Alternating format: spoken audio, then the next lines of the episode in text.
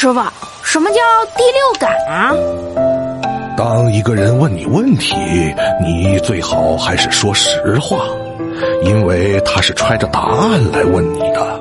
问你是还想给你机会，而不是因为他真的什么都不知道。那如果真的是被误会了呢？如果是你爱的人冤枉了你，你反而不会生气，只会觉得他胡思乱想是因为在乎你，而你暴躁大怒，恰恰证明了他的猜测都是对的。